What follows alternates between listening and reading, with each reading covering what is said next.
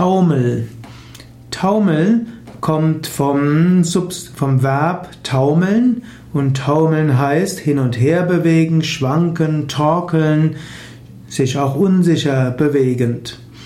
Taumel hat etwas mit Dröhnen und Tosen zu tun, hat auch etwas mit Herumdrehen und Rollen zu tun. Und letztlich heißt Taumeln auch sich mit Heftigkeit bewegen und springen und tanzen. Schließlich heißt Taumeln auch sich unsicher bewegen. Taumel hm, ist ein Gefühl des Schwankens, des Schwindels, hm, taumelnde Bewegung kann es geben, aber man kann auch im Freudentaumel sich befinden. Also es gibt die überwältigende innere Aufwallung als Taumel. Man kann im Überschwang sein, in Ekstase. Man kann vom Taumel der Freude erfasst werden.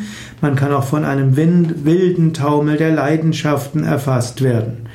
In einem Taumel der Freude und einem Taumel der Ekstase kann man Gott erfahren.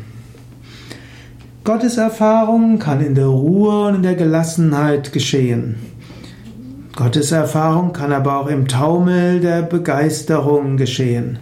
Man kann sagen, es gibt die ruhige Gotteserfahrung und es gibt die ekstatische Gotteserfahrung.